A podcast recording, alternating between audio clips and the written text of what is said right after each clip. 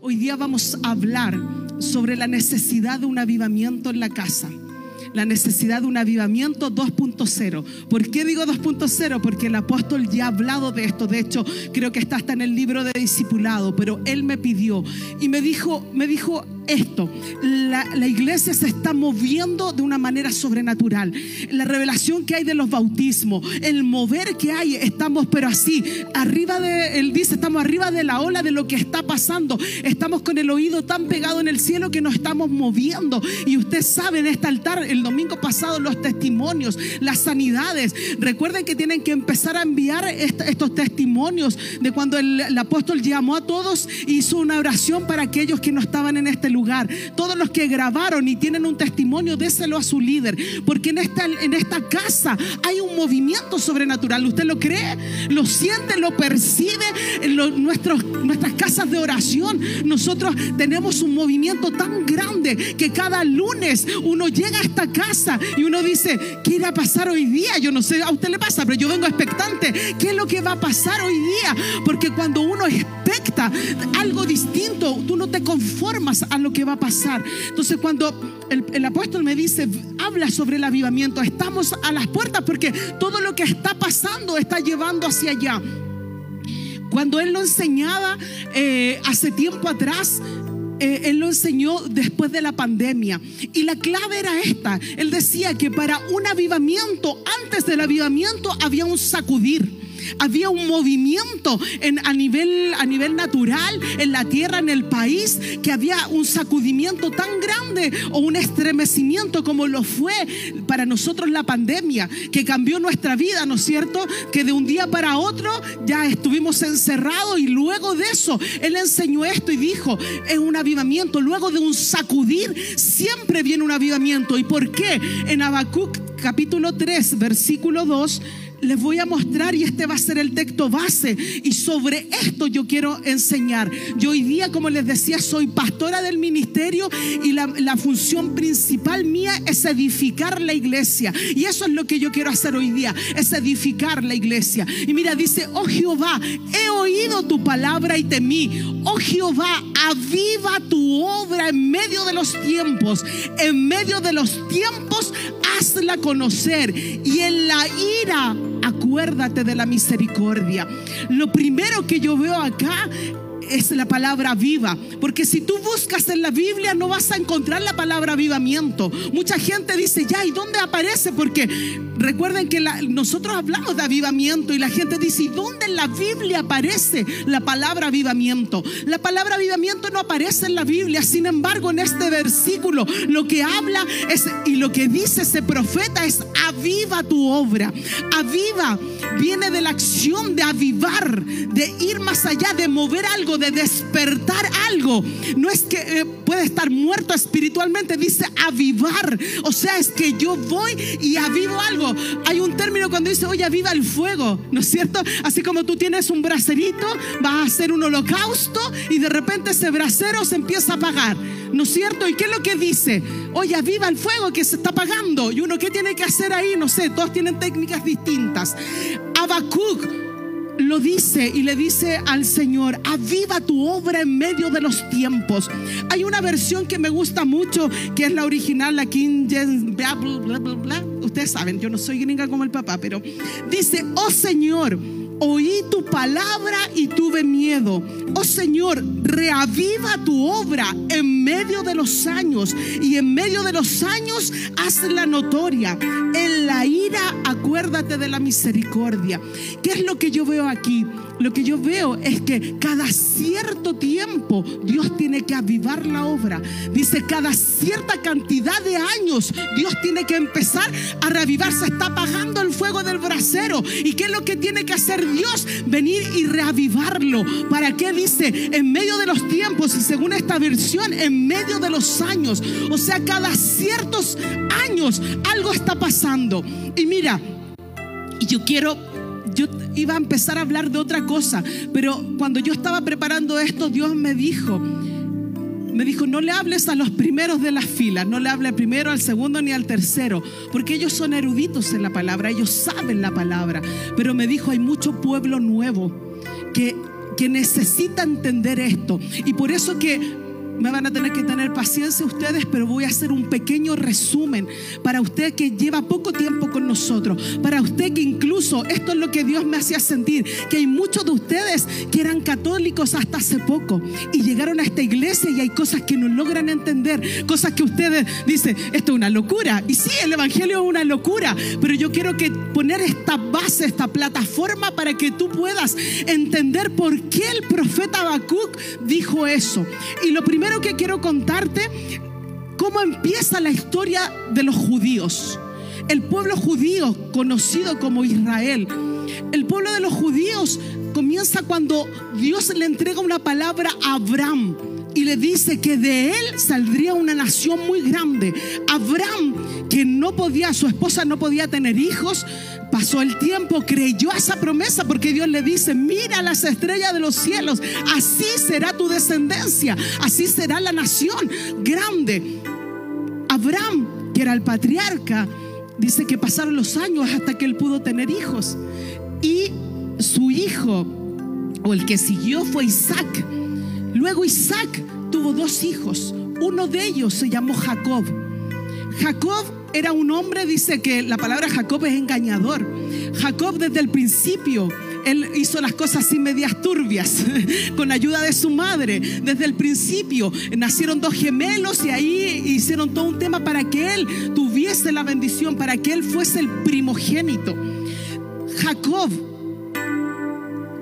Jacob un día tuvo un encuentro con el Dios verdadero. Cuando cantábamos delante, ángeles subían, ¿no es cierto? Ángeles suben, ángeles bajan. Fue Jacob, la tercera generación. ¿Me está escuchando? Recuerden que no es, ustedes los de adelante tápense el oído, no es para ustedes, no es para los eruditos, es hacia atrás estaba Abraham, su hijo Isaac, y luego Jacob. Y Jacob tuvo este encuentro con el ángel de Dios y ahí su nombre fue cambiado y el nombre de él fue Israel. Y desde ahí empezó este pueblo, desde Abraham, pero desde ahí empezó a hacerse conocido como Israel. Israel tuvo harto trabajo porque tuvo 12 hijos. En ese tiempo no había televisión. Entonces él tuvo 12 hijos y ahí nacieron las 12 tribus me va siguiendo, ¿no es cierto? Vamos, vamos bien.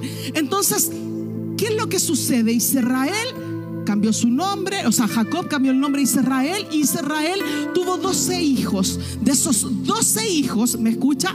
12 hijos se armó Israel. Ahí estaban las 12 tribus. Ya es como decirle ahora en este tiempo, no sé, porque cada uno tenía una comuna y esa comuna tenía el nombre del hijo de ese dueño que era, ¿no es cierto?, Israel. ¿Qué sucedió? Sucedió que con el tiempo eh, Israel y sus hijos pasaron hartas cosas entre medio. Eh, es muy interesante, hay harta historia entre medio, pero yo necesito hacerle un resumen. Llega un momento en que los hijos de Israel vendieron a uno de sus hermanos, que fue José. Y José se lo vendieron y llegó a Egipto. Pasaron los años y como su palabra dice que a los que amamos a Dios todas las cosas nos ayudan a bien, José vendido, José estuvo de esclavo, José estuvo, lo blasfemaron, José estuvo haciendo cualquier cosa, menos su asignación porque él era, era un hijo amado por su padre.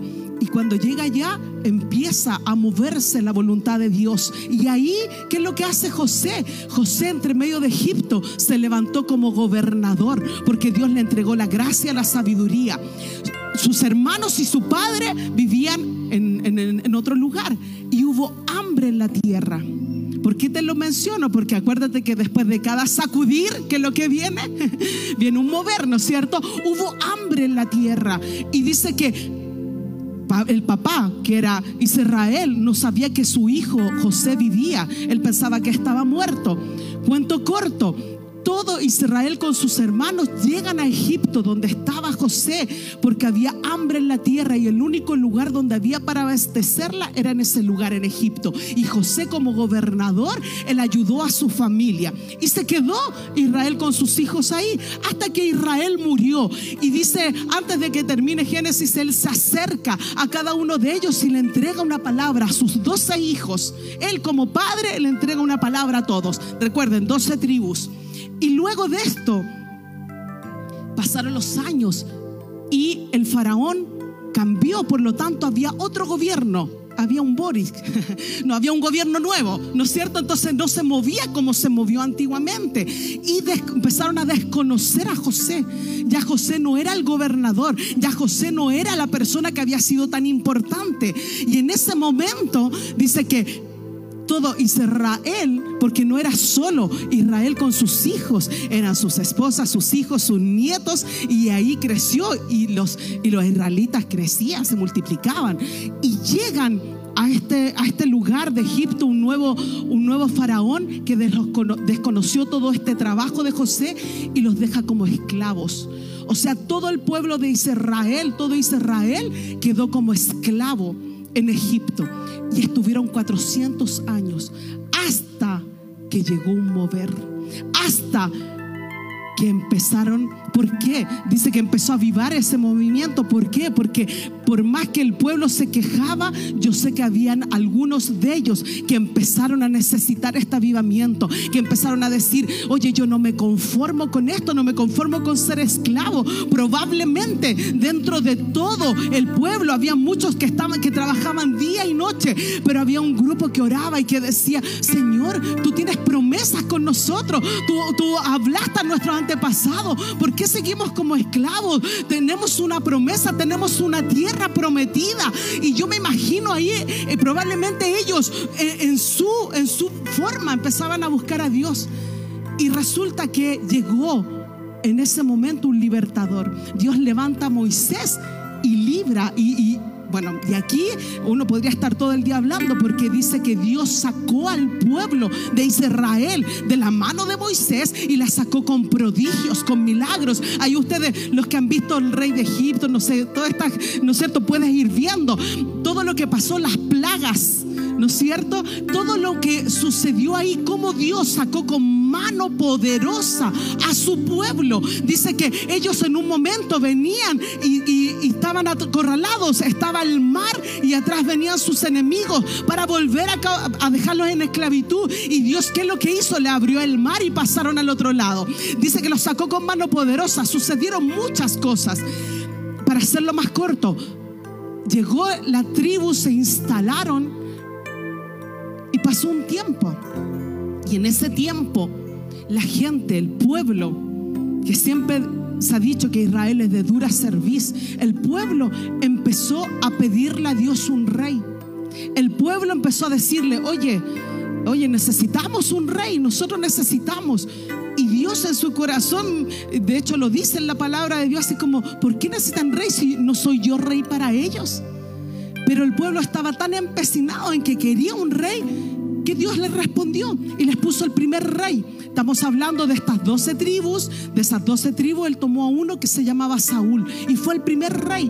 Luego de Saúl tenemos, pasa la historia, a que quedó el rey David, porque dice que era conforme al corazón de Dios. Cuando tú lees los salmos, todos escritos por el rey David.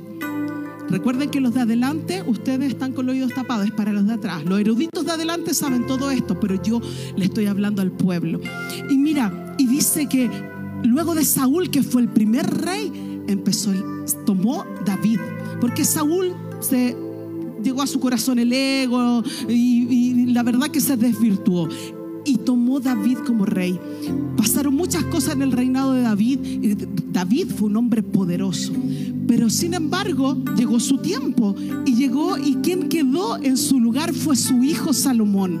Y Salomón, dice la palabra de Dios que Salomón hizo muchas cosas. Salomón fue el que terminó de construir el templo para Dios. Salomón hizo, pero mucho, mucho, mucho. De hecho, juntó al pueblo y en un momento Él le habló, este es, este, y, fue y recibió revelación de Dios después que le construyó el templo. ¿Cómo vamos a meter a Dios en este templo? Él recibió una revelación. ¿Cómo Dios, siendo el Dios de los cielos, va, va a estar aquí, va a cupir en este lugar? O sea, Él tuvo esa revelación. Pero quiero seguir con la historia. ¿Por qué? Porque ya voy a llegar a Habacuc. Después del tercer rey, ¿qué es lo que sucedió? Después del tercer rey que fue Salomón, dice que él murió. Y en ese momento dice que hubo una división en, los, en, el pueblo de Israel, en las tribus. ¿Y qué es lo que pasó? Dice que se dividió estas doce tribus, diez de ellas se fueron al norte. Dice que se dividió el reino, entonces diez de ellas se fueron al norte y se siguieron llamando Israel. Y dos de ellas tomaron el sur. Entonces había un reino en el norte y un reino en el sur. En el sur eran, solo dos tribus, que era Judá y Benjamín, y el resto estaba arriba. ¿Qué sucede con esto y por qué? Y aquí es donde quiero llegar. Cuando tú ves en primera y segunda de Reyes, cuando tú ves en primera y segunda de Crónicas, tú vas a poder ver la historia de todos los que estaban aquí. Pero mira, escúchame con esto. Dice que de esta división hubo un reino que fue el de Israel. Y este reino dice que tuvo 19 reyes en 200 años. Y el otro reino que tenía a, Judá y Benjamín estuvo gobernando 400 años con 20 reyes. Y aquí es donde quiero llegar. Cuando yo empiezo a leer esto y empiezan a hablar de cada rey, lo que más me llama la atención es esto, que nombra al rey y dice, este fue el rey Acaz, hijo de Jehú. Y este rey dice, empezó a gobernar cuando tenía 20 años y luego dice, y gobernó tantos años. Y de ahí viene el tercer versículo que dice, él hizo lo malo delante de los ojos de Dios. O viene el otro que dice, e hizo lo recto delante de Dios.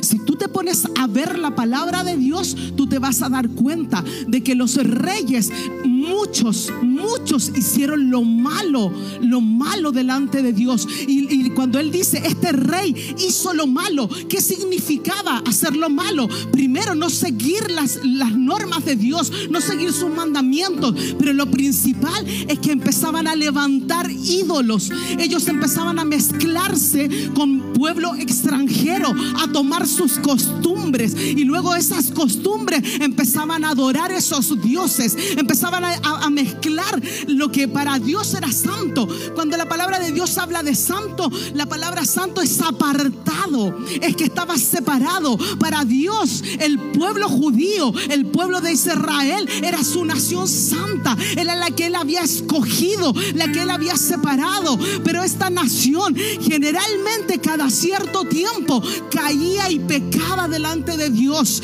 Y cada cierto tiempo los reyes, ¿qué es lo que hacían? Los reyes invitaban a la gente porque no detenían, no hacían nada, entonces se unían a esto. De hecho, cuenta la historia, una de, de los reyes, dice que él, el rey Acab, que es muy conocido para todos nosotros, se casó con alguien que era Jezabel. Después tenemos que quedó la patada en ese pueblo, ¿no es cierto? Pero mira, escúchame esto. Cuando decimos levantar dioses, y aquí es donde quiero hablarle aquellos que llevan poco tiempo con nosotros, aquellos que eran católicos hasta hace poco, pero siempre amaron a Dios y que hoy día no logran entender la diferencia. Una de las diferencias es esta, que la palabra de Dios dice que solo a Dios nosotros amamos, adoramos, que no tenemos que levantar ídolos, ídolos ni santos esa es la diferencia que hay. ¿Por qué? Porque dice que Dios es el único Dios, único justo, el único, no hay nadie como Él. Y dice que cuando uno empieza a creer en otra persona que no sea Dios o empieza a ocupar el lugar de Dios en esa vida, es el levantar un altar, es el levantar algo, un fuego extraño que no es para Dios. Entonces, siguiendo la historia, Dice que el pueblo de Israel, el que tenía 10 tribus, pueden creerme que en los 200 años que ellos estuvieron antes de nuevo entrar en esclavitud, dice que de los 19 reyes que gobernaron, solo uno hizo lo bueno, hizo lo recto delante de los ojos de Dios. ¿Puede creerme eso? Puede creer que cuando yo leía, eh, yo se estremecía mi corazón porque yo decía, pero ¿cómo un pueblo que es el pueblo escogido de Dios, un pueblo que tenía historia, que sabía lo que Dios había hecho, cómo había sacado con mano fuerte a Israel, todas las maravillas, todo, y llega un momento en que un rey empieza a gobernar y hace lo malo se empieza a mezclar, empiezan a levantar lugares altos. Habían reyes que duraban tres meses porque el que estaba acá hacía un botín y lo mataba. había un, hay un caso de Atalía, de la reina, que como mataron a su hijo, ella fue y tomó el reino. Y ella empezó a matar a toda la descendencia porque no quería que nadie quedara en el lugar, pero escondieron a uno.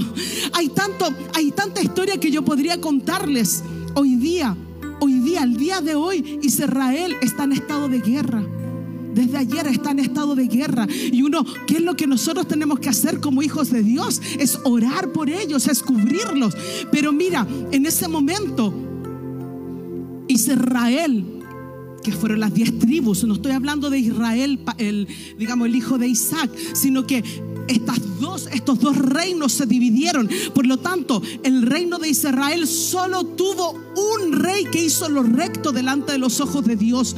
Y Judá que era el otro reino, ¿no es cierto? Este reino dice que de 20 reyes, 8 hicieron lo correcto. Y uno puede decir, por matemática, dice, bueno, Judá lo hizo mejor, pero 8 de 20. Lo peor de todo era que en algunos casos estaba un rey que hacía lo recto, que hacía lo bueno. Y luego pasaba una generación, pasaba una segunda y hacían lo malo. Y tenía que venir una cuarta para que recién viniera alguien a hacer lo bueno. Cuando Habacuc en 3.2 dice, oh Jehová, he oído tu palabra y temí ¿Sabes por qué? Porque la única forma de que venga un avivamiento en cualquier lugar es que algo malo haya pasado. Y en este caso el rey que hizo lo malo delante de los ojos de Dios, lo único que hacía era traer juicio sobre el pueblo. Lo único que hacía era traer maldición sobre su pueblo. Por lo tanto, la tierra estaba, estaba mala. La tierra, la gente, la situación, yo me imagino, el ambiente. Porque créanme esto, desde el momento en que se dividieron estos dos reinos, dice que entre ellos siempre estaban en guerra. Siempre, o sea, ellos siempre, el, reino de Israel y el reino de Judá, desde que estuvieron, desde que Salomón dejó, ¿no es cierto?, el reino murió y tomaron, siempre estuvieron en guerra. Pero ¿qué es lo que sucedía cuando se levantaba un rey que hacía lo correcto delante de los ojos de Dios? Y ahí es donde te voy a mostrar. Mira, puedes buscar en, la palabra de Dios en segunda de Crónicas 39, 30, perdón, del versículo 1, en segunda de Crónicas capítulo 29, del versículo 3 al 19. Ahí lo tienen. Mira, dice, en el primer año de su reinado, en el mes primero, abrió las puertas de la casa de Jehová y las reparó. Estoy hablando del rey Ezequías. Ezequías fue como el digamos, cuarto, quinto, antes de que ya tomaran como esclavo nuevamente al, al, reino. Y mira, dice, e hizo venir a los sacerdotes y levitas y los reunió en la plaza oriental. Dice que siga y les dijo, oídme levitas, santificaos ahora y santificad la casa de Jehová de vuestro Dios, Padre, y sacad los santuarios la inmundicia. Siga porque nuestros padres se han revelado y han hecho lo malo ante los ojos de Jehová nuestro Dios, porque le dejaron y apartaron sus rostros del tabernáculo de Jehová y le volvieron la espalda. Y aún cerraron las puertas del pórtico y apagaron las lámparas. No quemaron incienso ni sacrificaron holocausto en el santuario al Dios de Israel. Por tanto, la ira de Jehová ha venido sobre Judá, Judá y Jerusalén y los ha entregado a turbación y a execración y a escarnio, como veis vosotros vuestros vuestros ojos. Y he aquí, mira, dice, y aquí vuestros padres han caído a espada y nuestros hijos, nuestras hijas y nuestras mujeres fueron llevados cautivos por eso. Ahora pues, yo he determinado hacer pacto con Dios, el, con Jehová, el Dios de Israel, para que aparte de nosotros el ardor de su ira. Ezequías fue el rey, un rey que hizo lo bueno y dice que él lo primero que hizo cuando tomó el, el reinado, dice que él empezó a reparar todo lo que estaba malo. Dice que él empezó a reparar, tomó a los levitas y los empezó a poner en el lugar que le correspondía. Dice que él empieza y les habla y les dice, mira, nuestros padres pecaron. No, en este tiempo, ¿qué es lo que está pasando? No se le está entregando el, el incienso, no se está sacrificando delante de Dios. ¿Qué es lo que hizo el pueblo? El pueblo que estaba, dice que el pueblo estaba tan, me imagino, tan lleno de argumentos porque llevaban años en eso, tan llenos de argumentos diciendo, pero ¿qué? Si da lo mismo, mira, hagamos esto, ¿por qué? Perdieron el temor de Dios. Eso fue lo principal, perdieron el temor de Dios. Por lo tanto, ¿qué es lo que pasó? Sucedió que cuando Ezequías se levanta y se levanta con tanta fuerza y él dice, no, vamos a reparar todo esto, vamos a reparar las puertas, vamos a reparar, vamos a hacer todo lo que estaba malo, todo lo que estaba en contra de lo que Dios quiere, lo vamos a arrancar. Entonces, a usted le hablo al pueblo nuevo, al pueblo que llegó hace poco. Llega un momento en que Dios aparece a través de un hombre como el rey Ezequías, a través del apóstol de la casa, a través de un pastor, de una pastora, de tu líder, y te dice, saca, saca los ídolos. Estaba hablando con la diácono Marce el otro día que fue a ver a su hijo a Pichilemu y ella me decía, tengo ahí hay, una persona que todos conocemos, y, pero ella se casó y su esposo era católico, católico, católico. Y dice que él empezó a conectarse porque la Eli ponía nuestras reuniones y él empezó de a poquitito a escuchar. Él tenía una gruta gigante fuera de su casa. Él todos los días ya me decía que se levantaba y le ponía de todo. Era de todos los días, era un ritual para él. Y dice que él empezó a conectarse con nuestra casa.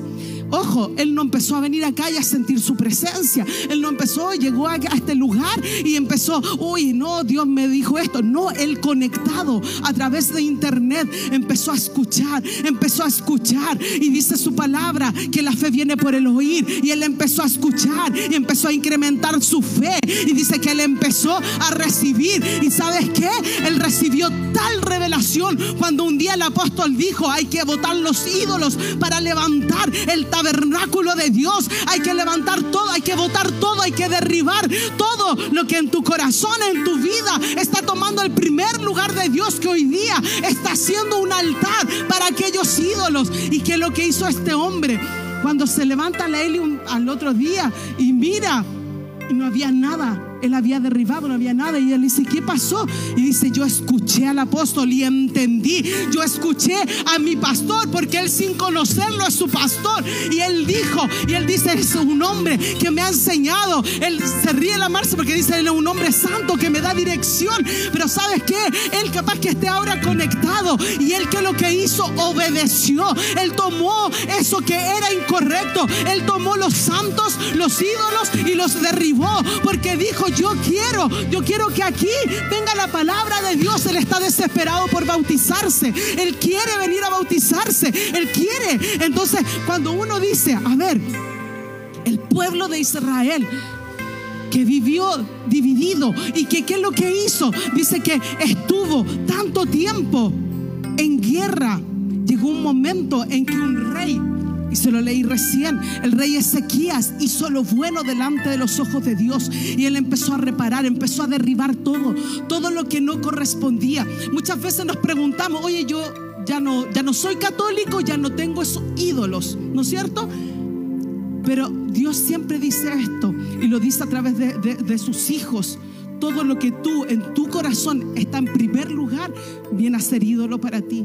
Sabes que yo de repente me doy cuenta que hay sobre todo mucha juventud que está metida en el celular o en cosas que de repente uno se las mueve y que un día mostraron el caso de un niño que le quitaron el celular para castigarlo y el niño quedó en una depresión y él inconscientemente estaba con las manos sin el celular moviéndola, moviéndola, moviéndola, porque para él era su vida. Estaba tan inserto en eso. A veces no te das cuenta y estás tan inserto en tu pecado. Has perdido el temor de Dios. Has perdido el temor de Dios levantando ídolos, poniendo otras cosas en el primer lugar que le corresponde a Dios. Porque Él dice, amarás al Señor tu Dios con con todo tu corazón, con todas tus fuerzas. ¿Dónde estás poniendo tus fuerzas? Quizás la estás poniendo en tu trabajo, quizás la estás poniendo en, una relación, quizás la estás poniendo en tus hijos y estás sacando del primer lugar a Dios. Hoy día, cuando Habacuc dice, le dice, Señor, aviva, aviva tu obra en los años.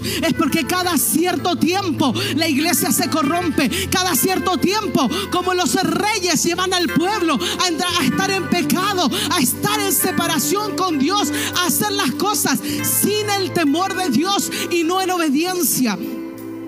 Mira, cuando, cuando Ezequías dice, Ezequiel dice esto, empieza a reparar todo y llega un momento, hay un capítulo donde él dice que él ya convocó a todo el pueblo, mandó carta y dice, vamos a celebrar la Pascua. O sea, ¿qué quiere decir? Que durante mucho tiempo no se había hecho. Y eso era algo que Israel lo traía porque era dar honor a Dios, era entregar sacrificios. Sin embargo, lo habían dejado. ¿Por qué? Producto de esos reyes que hacían lo malo y que llevaban al pueblo. Mira, muchas veces el pueblo llevó al rey a hacer lo malo, el rey llevaba al pueblo porque no tenía, como dice el, el papá, el cinturón, los pantalones para guiar al pueblo. Y se guiaba por lo que decía su mamá, por lo que decía su hermano, pero llega un momento en que un hombre de Dios se levanta y dice hay que derribar todo, hay que derribar todo lo que no es grato para Dios, todo lo que no está subiendo como un olor, un perfume grato delante de Dios. Y dentro de eso tú puedes ver que había ídolos que se habían juntado, que se habían mezclado con otros, siendo que la palabra de Dios decía que no podían hacerlo. Muchas veces se ríen de esto, pero la palabra de Dios dice que no te puedes unir a yugo desigual y la gente lo hace. Y después con los años ve, hay algunos casos, porque Dios es soberano hay algunos casos en que Dios revierte la situación, pero no es siempre.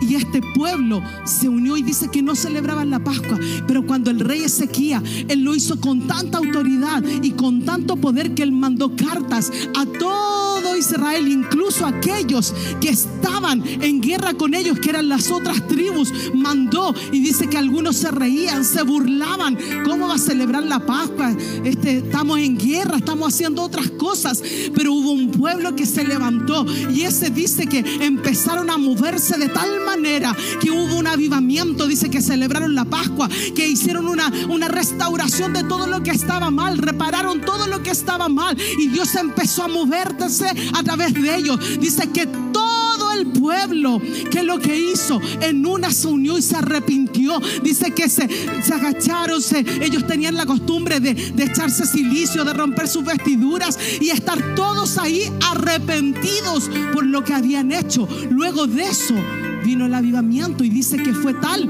que hasta el tema económico, la ciudad empezó a resplandecer, la ciudad se vio distinta. Y mira, y entrando a esto, ¿qué es el avivamiento? El avivamiento, como le decía en Habacuc, dice avivar.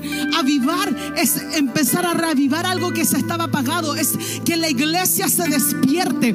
El avivamiento tiene que ver con un mover sobrenatural. Y por eso yo le decía al Señor, Señor, pero si nosotros como iglesia vemos ese mover sobrenatural en la casa, lo vemos los días lunes, los domingos, vemos la sala de bautismo. Y ahí cuando yo leía lo de sequía, que dice, empezó a tomar nuevamente lo que ellos tenían, que era celebrar a Jehová. Empezaron a hacer la Pascua de nuevo. Y ahí mismo el Señor me decía, por eso empezaron los bautismos acá, porque es algo que estaba escrito, es algo que lo sabíamos, pero que se le vino en un momento, en una revelación, Dios le dice al apóstol, vuelve a hacerlo. ¿Por qué?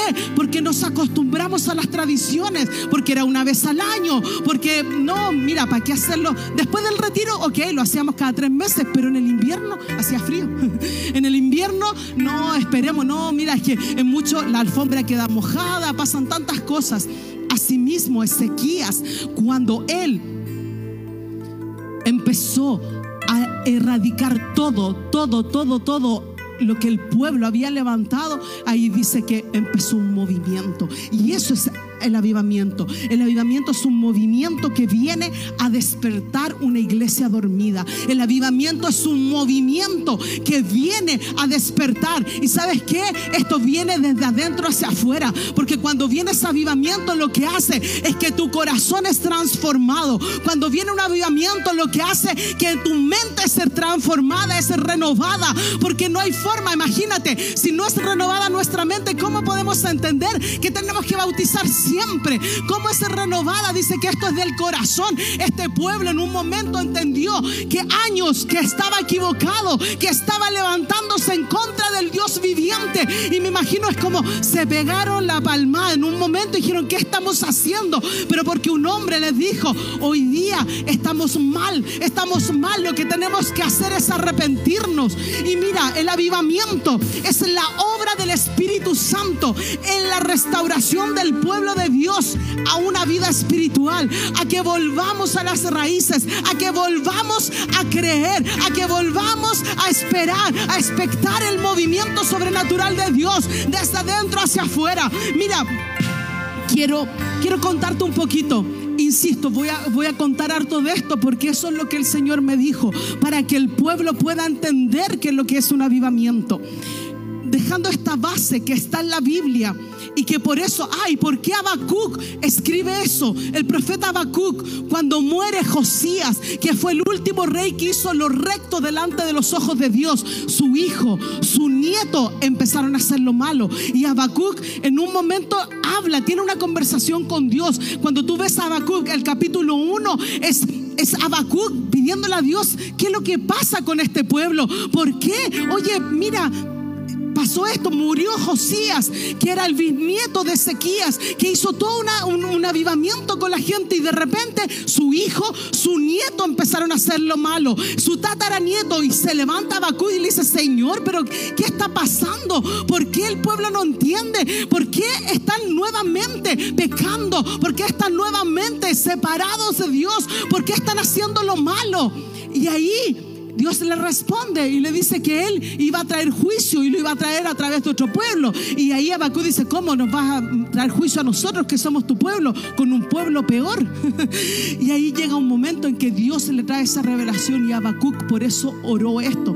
Por eso Habacuc dice que su oración fue tan fuerte, tan ferviente, donde le dice, Señor, aviva tu obra, aviva tu obra. Y le dice, y en la ira, acuérdate de tu misericordia, porque cuando el pueblo empiezan a pasar cosas malas. Porque mira, te voy a contar algo. En Chile, bueno, han habido avivamientos a lo largo del mundo. Los primeros avivamientos fueron en Inglaterra. ¿Y qué le llamaban avivamiento? Porque estaba, era, era común la iglesia católica, pero llega un momento en que se empieza a ver un movimiento que era diferente, que era donde le dieron la libertad al Espíritu Santo. Entonces tú empiezas a ver en la historia y han habido avivamientos en Inglaterra, en Estados Unidos, han habido avivamientos en Latinoamérica, avivamientos tan poderosos donde la gente dice que está expectante de lo que está pasando. ¿Por qué? Porque en un momento ve gente en la calle predicar, ve gente que se amontona empiezan a creer en Dios, empiezan a ver sus maravillas, empiezan a ver los milagros y la gente quiere, quiere más y ahí empieza todo un movimiento. ¿Sabes que en Chile, usted puede creer que en Chile hubo un avivamiento? ¿Puede creerlo? En Chile en el 1909 hubo un avivamiento y fue de esta manera. Hubo un, por decirlo, un clérigo que venía de ver avivamientos en Inglaterra, en Estados Unidos. Y cuando llegó a Chile, llegó a Iquique y él dijo, yo no quiero, esta iglesia está muerta, es una iglesia tradicional, es una iglesia que no hay vida del Espíritu. Y ahí él dice, dice que en ese momento él se para ahí en, en Iquique y empieza a ver un movimiento y a él lo trasladan a Valparaíso. Y él venía en fuego porque él quería ver. Y sabes que avivamiento también tiene que ver, como nos enseñaba el apóstol el domingo pasado, con el poder del testimonio. Un avivamiento es, aviva lo que hiciste años atrás, avívalo y tráelo acá. Yo me imagino ese hombre empezó a orar y decía, yo lo vi en Inglaterra, lo vi en Estados Unidos y yo sé que tú puedes hacerlo acá. Esta iglesia está seca, este país está seco, pero yo sé, yo sé porque yo lo he visto y yo me imagino que la oración de este hombre fue igual que la de Habacuc y empezó a decirle, Señor, aviva tu obra, aviva tu obra, lo que tú hiciste allá, hazlo acá también. Lo que tú hiciste en Estados Unidos, yo fui testigo. El poder del testimonio, yo lo fui, yo quiero verlo acá. Yo me imagino ese hombre orando, orando por un avivamiento en nuestro país. No era su país, no era el país de él, no era su país, pero él quería verlo. Si Dios lo hizo allá, lo puede hacer acá. ¿Y saben lo que pasó en ese avivamiento? Dice que la gente salió a las calles, dice que predicaban, que predicaban en el tiempo no había libertad de culto, cuando en ese tiempo no te dejaban hablar, dice que era tan grande el movimiento que me imagino que no lo podían detener. La gente en las calles, las sanidades, los prodigios, la gente corriendo. Esto vino, este avivamiento vino Dice que primero hubo un sacudir tan fuerte porque hubo una epidemia aquí en Valparaíso, no sé si fue todo Chile, pero había una epidemia de varicela y luego hubo un terremoto. Y de ahí viene el sacudir y de ahí viene este avivamiento. De ahí este hombre se levanta y dice que empezó tal el movimiento tan grande. Dice que la gente venía sola, ya no había necesidad de llamarlos, no había necesidad como en Exequías de mandar cartas. La gente estaba expectante porque había un mover sobrenatural. Pero ¿saben lo que pasó? Esto comenzó en septiembre del 1909 y creo que fue el avivamiento más corto el que sucedió en nuestro país. Porque en febrero a este hombre que trajo todo este mover lo llaman de Santiago y le dicen, ¿sabes que tú estás con esto es una falsa doctrina? El que hayan hablado en lenguas es malo y empezaron a confrontarlo. Y de ese momento se apagó el espíritu. Porque lo contrario a avivamiento es apagar el Espíritu de Dios. Entonces en ese momento, cuando, cuando en, Valparaíso hubo un mover tan grande, este hombre sale y eso se apagó, se apagó. Y desde ahí dice que la iglesia, que era una, que era la metodista, dice que se dividió, que esa iglesia se dividió y se dividió entre la pentecostal, la metodista. Hoy día son más de cuatro mil denominaciones, al igual que el pueblo de Israel siendo doce tribus, siendo unidas, siendo hijos del mismo Padre, en ese momento se dividieron en doce reinos. Y es lo mismo que sucedió acá en este avivamiento en Chile. Es lo mismo, porque en ese avivamiento hubo una gloria, la gente vio todo, pero llegó un momento en que lo que pasó empezó a meterse la carnalidad, empezó a meterse la división, empezó a meterse en ese lugar que esto no es de Dios, que hablar en lengua no es de Dios, que oye este movimiento no, esto no lo hace Dios. Y ahí empezó a apagarse.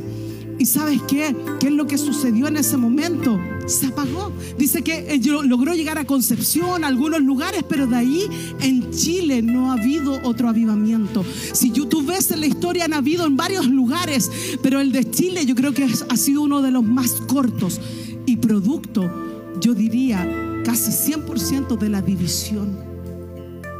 Qué terrible y ahí es donde el Espíritu Santo, yo tenía que predicar del avivamiento, de la gloria, del fuego. Pero una de las cosas que el Espíritu Santo me decía, primero tiene que haber un arrepentimiento genuino para que uno pueda entrar en ese avivamiento, para que Dios venga y sale la tierra. Tiene que haber un arrepentimiento genuino y que estemos todos unidos, todos pensando en lo mismo, todos queriendo lo mismo. Mira, ¿Qué es lo que activa? No, te voy a contar y con esto voy a terminar lo de la historia. Hubo otro avivamiento que es el que más me llamó la atención a mí y es el que más yo decía, Señor, porque está tan claro, tan, tan graficado que fue el avivamiento en Guatemala. En el más o menos 1970, 74 por ahí, había un pueblo en Guatemala chiquitito Almolonga se llamaba, era, era una etnia.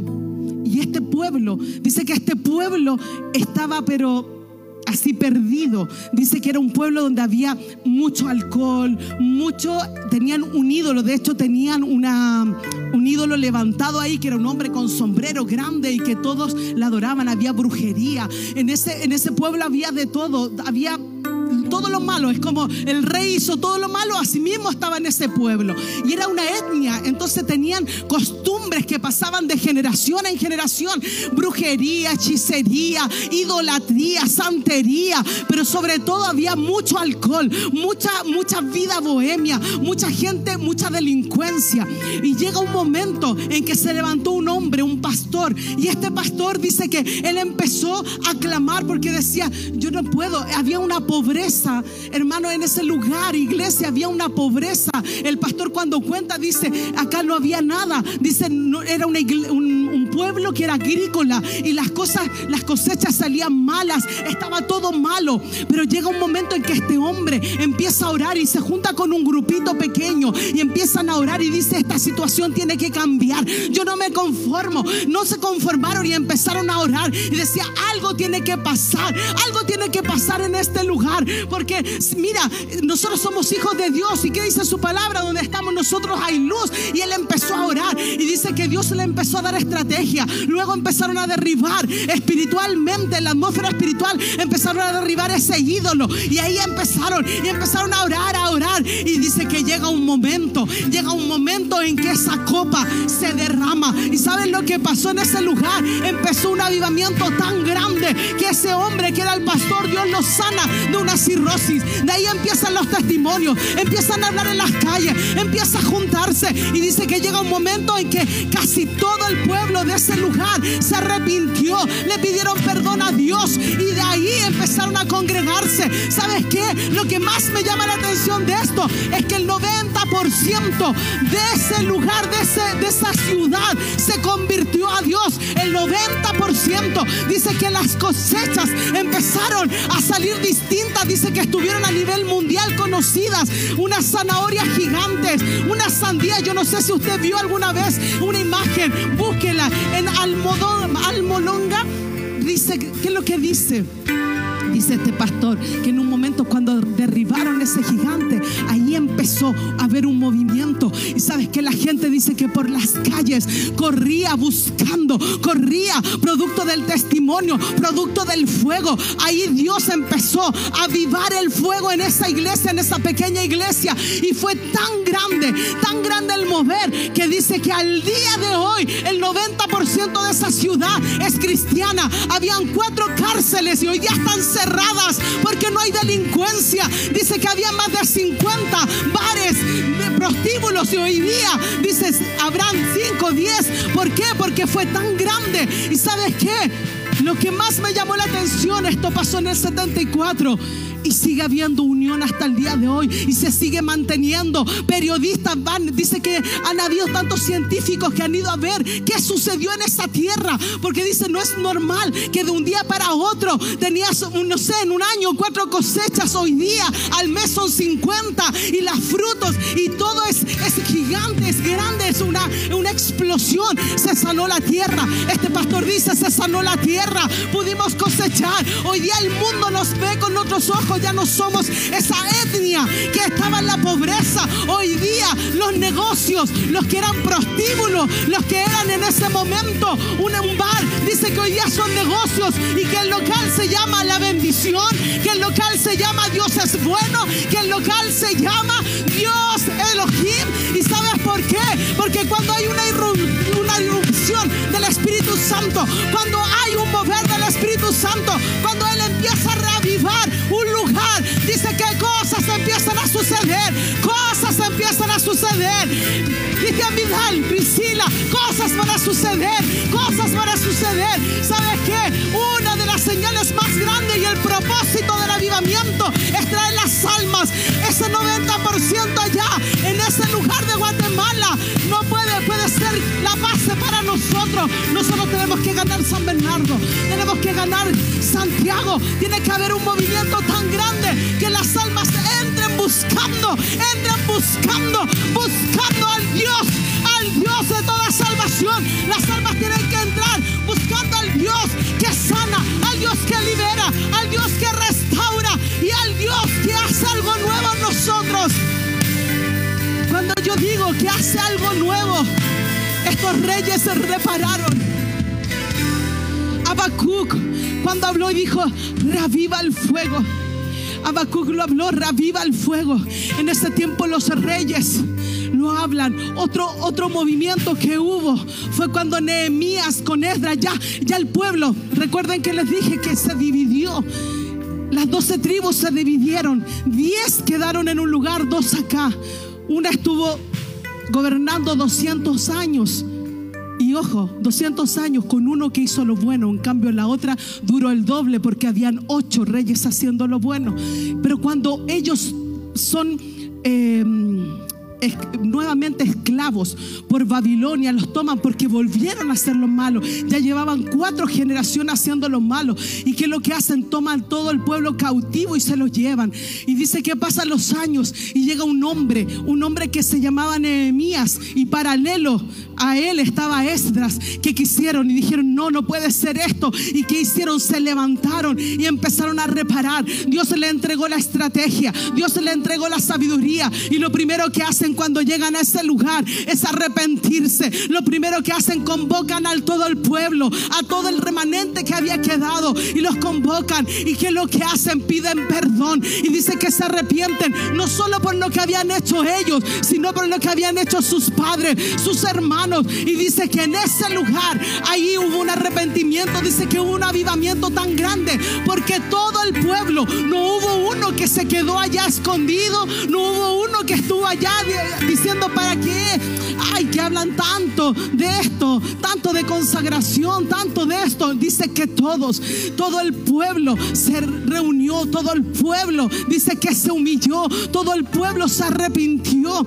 Y dice que en ese momento, dice que viene un movimiento tan grande, porque mira, para que ellos pudieran haber reparado nuevamente todo eso con tan poca gente, eso era una obra sobrenatural de Dios. Y empieza a haber un movimiento en ese lugar. Y saben lo que hicieron, escúchame antes de que terminara todo esto que ellos estaban. Dice que con una mano ellos que hacían reparaban, con la otra defendían, con una adoraban, con la otra estaban trabajando. Pero llega un momento en que ellos cuando se arrepintieron, ¿saben lo que se, se dieron cuenta? ¿Y por qué? Dice, ¿por qué Dios nos ha castigado? Y ellos mismos reconocieron, porque tomamos esposas que no nos correspondían. Tomamos, tenemos hijos, hay hijos nuestros que no corresponden. Hemos tomado lo que a Dios no le agrada. Quizás en este tiempo, no estoy hablando que ya te uniste a yugo desigual, estoy diciendo que hay cosas que tú te aferraste, hay cosas que tú guardaste, pero cuando viene el Espíritu Santo, dice que Él es quien nos convence de pecado. Entonces el pueblo se arrepintió y que lo que hizo, dice que ellos prometieron dejar aquella esposa, aquellos hijos, separarse de ese pueblo para consagrarse a Dios. Yo no sé qué es lo que hoy día te está separando de Dios, no sé qué es lo que hoy día ha hecho que, haya una brecha entre Dios y tú, pero hoy día el Espíritu Santo va a traer un movimiento tan grande a este lugar que va a traer un arrepentimiento. ¿Por qué? Porque este es el tiempo, ya no estamos jugando a ser cristianos, siempre lo digo, hoy día es el tiempo de consagración. Jesús está por venir, Jesús está por venir. La tierra, hay guerras, pestilencias, terremotos, hay un sacudir, el avivamiento depende de que su pueblo se arrepienta, depende de que su pueblo se una, que sean uno solo. ¿Sabes qué? Mira, voy a ir rápido con esto. ¿Qué activa, qué manifiesta, qué atrae un avivamiento? Lo primero puede ser un acto soberano de Dios. A Dios se le plació. Dios hubo una acumulación quizás de oración y a Dios se le plació. Segundo, la revelación causa un movimiento. Sin revelación no puede, no puede sostenerse un avivamiento. Cuando les digo que Edras con Nehemías juntaron al todo, a todo el pueblo, dice que ellos empezaron a leer la palabra de Dios, los estatutos. Ahí en esos estatutos decía, decía que no se podían unir a los extranjeros y lo hicieron. No podían tomar las costumbres de esos extranjeros. ¿Y qué hicieron? Lo hicieron. Se empezaron a dar cuenta a través de la palabra que todo lo que estaban haciendo iba en contra de Dios. Y ahí fue donde se arrepintieron. Pero cuando la palabra es la que te tiene que traer esa revelación. Por eso mismo menciono los bautismos. Porque fue una revelación. Está en la palabra. Pero por la tradición nos acostumbramos y lo dejamos de lado. Pero sin embargo, cuando el apóstol lo lee y cuando lo entrega a nosotros, fue una carga a nosotros y nos arrepentimos. Pedimos perdón y no lo volvimos a hacer dejar de hacer, sino que empezamos a hacerlo con la frecuencia que tiene que ser. Asimismo, cuando Nehemías y Esdra leen la palabra, dice que ellos empiezan a leer y la gente empieza a entender, porque la palabra es viva. Si tú tienes palabra en tu mente, pero no la pones por obra, esa palabra no se va a hacer vida en ti. La palabra es viva y cuando se habla trae arrepentimiento. Así le pasó a Ezequiel, así le pasó a, Nehemías a Josías, que fue el, nieto de de Ezequías dice que él también, recuerden, el papá lo ha enseñado, está en la palabra, que Josías era un rey que empezó a gobernar a los ocho años. Y dice que este rey, muchos antes de él habían hecho lo malo. Entonces este rey, que lo que venía, él había visto y él empezó a apartarse, él empezó a hablar con Dios, él empezó a tener una interacción con Dios a la corta edad que él tenía, ocho años. Pero llega un momento en que un profeta le dice, mira lo que encontré, encontré la palabra, encontré las leyes y él empieza a leer y él, él no podía más. Él tiene que haber dicho, ¿cómo? Cómo este pueblo volvió a hacer lo malo. Como este pueblo, yo cuando leía que los reyes volvían a hacer lo malo, que los reyes decían, tuvo tantos años gobernando, hizo lo malo delante de los ojos de Dios. Yo pensaba en un Josías que era niño, que era adolescente, joven. Y cuando leía cómo mis padres, mis abuelos hicieron lo malo delante de los ojos de Dios, cómo si conocían a Dios, si sabían quién era Él, por qué hicieron lo malo. Yo me imagino a Josías y llega un momento en que Josías cita todo el pueblo, todos llegan y él lee la palabra y dice que todo el pueblo se arrepintió porque una de las lo que mueve o lo que activa que haya un avivamiento es la revelación de su palabra. Y en esta casa créame que hay revelación de palabra. En esta casa hay una revelación de la palabra y que quiere que se haga vida en ti. No no que solo seas oidora de esa palabra oidor sino que la pongas por obra siempre cuento esto. Yo tengo unos hermanos que, que son tan... Em, espíritu de Grecia, aman tanto leer, aman tanto, se sabe la Biblia de pe. Ellos se saben, me preguntan, me dicen, mira si Pablo venía de esta genealogía, hacía esto, hacía esto otro. Saben tanto, tanto. Y cuando empiezan a discutir y todo, y me dicen, pero tú qué opinas? Como para que yo cortara la guagua, porque uno está diciendo una cosa, el otro está diciendo otra, mi mamá otra, y, y me preguntan. Y yo lo único que les puedo decir, mira, que sacan con saberse todo esto. Cuando la palabra de Dios dice que la mucha letra mata, pero el espíritu edifica. Entonces yo le decía, no sacas nada con leer tanto si no la pones por obra. Sabes que la palabra se revela a los que tienen hambre de la palabra y a los que saben que la van a poner por obra.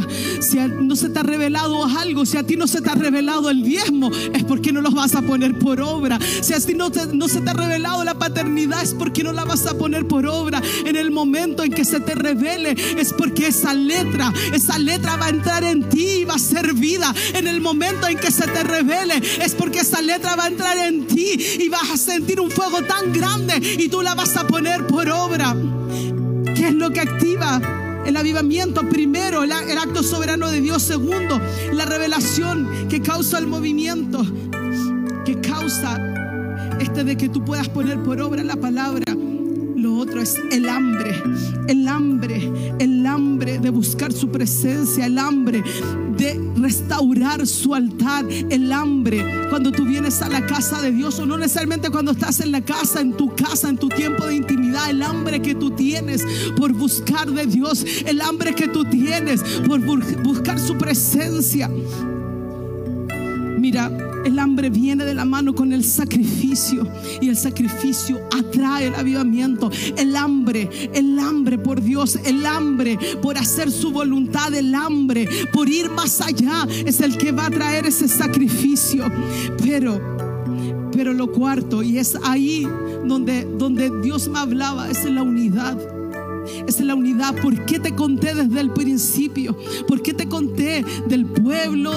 te conté la historia de los judíos. ¿Por qué te conté la historia de los reyes? Es porque ellos dejaron entrar la división en su casa primeramente, siendo 12 tribus, 12 hermanos, llegó la división. Después con el tiempo siempre estaban en división. ¿Por qué? Porque cuando hay división es que no nos ponemos, no nos podemos poner de acuerdo. Cuando hay división dice que un reino dividido contra sí no prevalece. Y la palabra de Dios nos habla de esa unidad. Jesús, Jesús, la, la oración que está sin responder, sin contestar es esta, que seamos uno, que seamos uno. ¿Sabes qué? Somos un cuerpo, todos tenemos funciones distintas, pero si el cuerpo no está en armonía, si el cuerpo no está moviéndose, hay algo que está malo, hay algo que, que está erróneo y ahí vamos al médico. ¿Por qué? Porque no está funcionando. Tiene que haber una armonía, tiene que haber algo, lo mismo, lo mismo para que venga un avivamiento, tiene que haber una unidad. Tiene que haber una unidad. Yo cuando estaba preparando esto, y yo le decía, Señor, la unidad, hemos hablado tanto de esto. Hace, hace poco yo hice un discipulado, llamados a la unidad. Si usted quizá pertenece a algún discipulado, ya han visto llamados a la unidad. Hemos visto tanto esto. ¿Por qué de nuevo? Mientras no sean uno, va a ser repetitivo. Mientras no sean uno, va a estar ahí. ¿Por qué? Porque te tiene que doler lo que le está pasando al otro. Porque tiene que haber una unidad en esta casa. Porque si hay división, y sabes lo que me decía el Espíritu Santo, la madre de la casa lleva meses diciendo que los que comienzan orando a las nueve, que lo que tienen que orar, que lo que tienen que orar a las 9 de la mañana. Llevamos meses cada vez que se reúne acá los servidores, los que están a cargo, empiezan a orar a las 9 por presencia, empiezan a orar por la reunión, pero oran por la unidad. Y sabes que el Señor me decía, esa copa se tiene que llenar, se tiene que llenar para que venga ese rompimiento, como vino con la lluvia. Esa copa se tiene que llenar y se tiene que llenar y no solo con oración, sino que tenemos que nosotros como cuerpo unirnos. Sabes que el jueves tuvimos una oración de madrugada y el pastor Marcelo, él fue el que me confirmó esto porque él hablaba y empezó a orar de la unidad y la unidad. Y sabes que mientras no nos soportemos, porque somos distintos, porque tenemos asignaciones distintas, me gustaría ser como el anciano Lorena, una intercesora de las naciones. Me gustaría tener la pasión del, anciano Vidal y hablar con, con esa pasión, con ese denuedo. Me gustaría tener lo que cargan todos la profecía, pero todos tenemos una asignación, todos tenemos un llamado, todos tenemos algo que Dios nos entregó y tú sabes porque aquí en tu espíritu, tú sabes cuando es algo que Dios te entregó, pero si no colaboramos entre nosotros, si no nos unimos entre nosotros, si cada uno quiere hacerlo a su manera, si no hay esta unión, si no somos uno, no va a venir el avivamiento.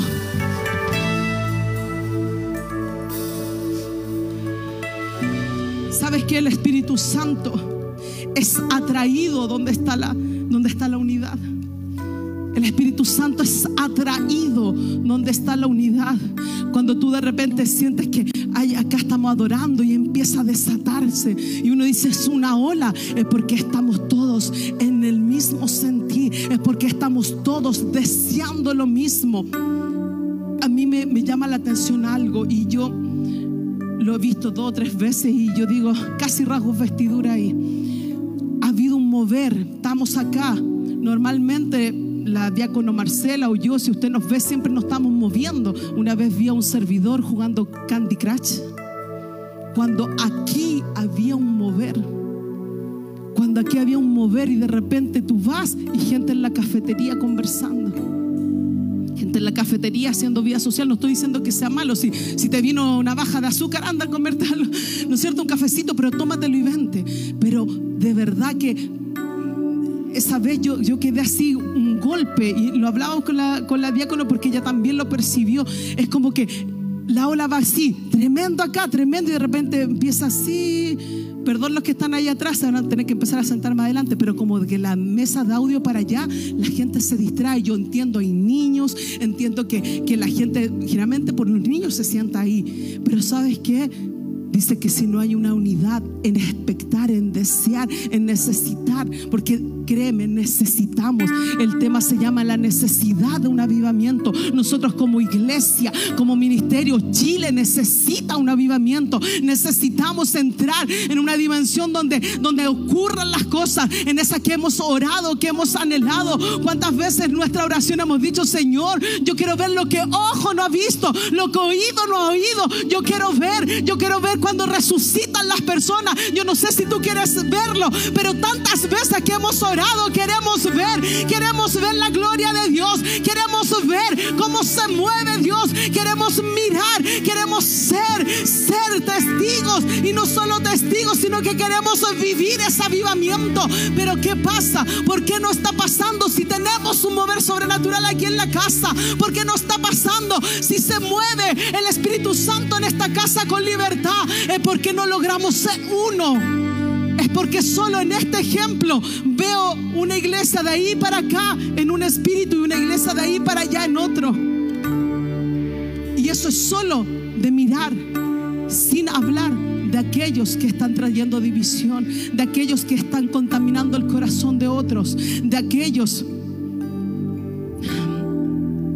Cuando yo estaba orando por esto y, preparando el tema, el Señor me decía, en este tiempo, producto de la oración, por eso no hay que dejar de orar por la unidad. Era como una pieza de ajedrez. Y esa pieza decía, yo estoy moviendo las piezas. Yo estoy moviendo las piezas. Porque créame que Él es el más, Él es el que está más expectante de que pase esto. Él está expectante del despertar. Avivamiento tiene que ver con un despertar espiritual. Avivamiento tiene que ver con un despertar del Espíritu en medio nuestro. ¿Sabes por qué? Porque no duró el avivamiento, porque se acostumbraron, porque empezaron a hacer las cosas mecánicas, porque no hubo unidad y porque también empezaron, no, esto no es de Dios y empezaron a, creer que tenían la verdad, porque dicen que el hablar en lengua no es de Dios, es para edificación, entonces hazlo en tu casa. No es que no, no pueden caerse para atrás, tienen que caerse para el lado. Costumbre, religiosidad, cuando el Espíritu Santo tiene que tener la libertad en esta casa y en nuestra nación ¿Sabes qué? El propósito de Dios del avivamiento es algo general. Es traer a esta generación, es traerlo a Él, es traer el reino de Dios acá a la tierra. Es que su Espíritu Santo tenga la libertad de llenar, de llenar, de moverse. Es que venga, venga tan fuerte su reino a esta casa que no hemos visto, que aún no lo hemos visto. Yo me acordaba cuando estábamos en J. Pérez ¿Se acuerdan cuando estábamos en JP y nuestras reuniones duraban una eternidad y había no nos no nos dábamos cuenta del tiempo, nada? Porque había un mover tan grande. Yo le decía, Señor, tú quieres eso. Y, y, entendemos que con el tiempo, con todas las cosas, no es necesario tener cinco horas su presencia cuando está y cuando podemos ser uno, Él va a llenar este lugar y no va a haber esa necesidad de luchar. Por eso yo te digo, cuando hablamos de avivamiento, yo quiero dejarte esta carga en tu corazón. Primero, no dejes de orar por ese avivamiento, no dejes de orar por lo que Dios va a hacer. ¿Sabes que Esta es una iglesia de oración. Yo pensaba en ese pastor de, la ciudad de, de Guatemala, una ciudad tan pequeña. Él solo dice, empecé con tres o cuatro orando. Pero tiene que haber sido tan poderosa esa oración. Tiene que haber habido tanta necesidad. Porque Dios responde a la necesidad de un pueblo. Y sabes que cuando Él me decía, si no es necesario que sean 20, 30, 40, es que haya un arrepentimiento, es que lo hagas de corazón. Es que cada vez que tú vas a orar por ese avivamiento, primeramente en tu corazón haya un arrepentimiento total. Y segundo, en la unidad del cuerpo, en la unidad, que no estés orando algo y al minuto después pelando al vecino diciendo yo no puedo, sabes que yo no puedo perdonar. Esta es una iglesia que tiene como estilo de vida el perdón. ¿Por qué? Porque cuando tú no perdonas, tú estás preparando esa brecha para dividir la iglesia. Cuando tú no perdonas, tú lo que haces es que esta brecha empieza a crecer y aquí el resto no podamos tener ese avivamiento. Entendemos que el avivamiento puede venir en una persona, sí, pero yo lo quiero acá, lo quiero en la ciudad, lo quiero en Chile. Yo quiero ese avivamiento, no sé cuántos de ustedes quieren el avivamiento para su vida, para su familia, para esta ciudad, para este país. Pero este es el momento en que tú te levantes, en que tú digas, yo voy a orar, yo me voy a poner en la brecha. Pero antes de eso, antes de eso, yo me voy a arrepentir.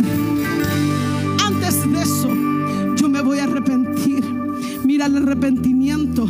Sin arrepentimiento no hay. Y la condición para que venga ese avivamiento es el arrepentimiento. Esa es la condición. Por eso te hablé tanto de historia. Por eso te hablé tanto de los reyes. Por eso te hablé de eso. Porque sin arrepentimiento no va a haber. Sin arrepentimiento no hay avivamiento. ¿Sabes qué? El arrepentimiento hace que Dios tenga misericordia de nosotros. Hay un profeta en la Biblia, Jonás, que Dios lo mandó. Todos sabemos de Jonás, porque lo asociamos al pez, ¿no es cierto? Todo el mundo, ah, Jonás no le hizo caso a la palabra de Dios, ¿cierto? Todos, yo creo que en la escuela dominical siempre hemos aprendido eso. Pero ¿sabes qué? ¿Cuál era la, cuál era la labor de Jonás? era ir a Nínive, ese pueblo. Y, era, lo que él tenía que decirles, Nínive, arrepiéntete, viene juicio de Dios sobre ti. Nínive, arrepiéntete, estás haciendo lo malo delante de los ojos de Dios. Nínive, arrepiéntete, porque el Dios Todopoderoso traerá un castigo. Ese era el mensaje. Y cuando él lo lanza en obediencia, cuando él ya después de que el pez lo vomitó, después que salió de ahí en obediencia, él empieza a pregonar y él empieza a decirle al pueblo, pueblo de Nínive, arrepiéntete, arrepiéntete. Y es el mismo mensaje que Jesús trajo, arrepiéntete, arrepiéntete. El reino de los cielos ha acercado, arrepiéntete. Eso es lo que dijo, eso es lo que dijo Jonás. Y con eso, y con eso hubo un avivamiento. ¿Sabes que yo cuando leía a Jonás dice que el rey, que no eran del pueblo de Israel, conocían, no tenían las costumbres, pero que habían oído del Dios Todopoderoso, pero habían oído del Dios Todopoderoso, que lo que hicieron, ellos escucharon y dice que el rey llamó a todo el pueblo y les dice, esta es la palabra que trajeron, arrepiéntanse, arrepiéntanse, hemos pecado y para que Dios tenga misericordia, como lo dijo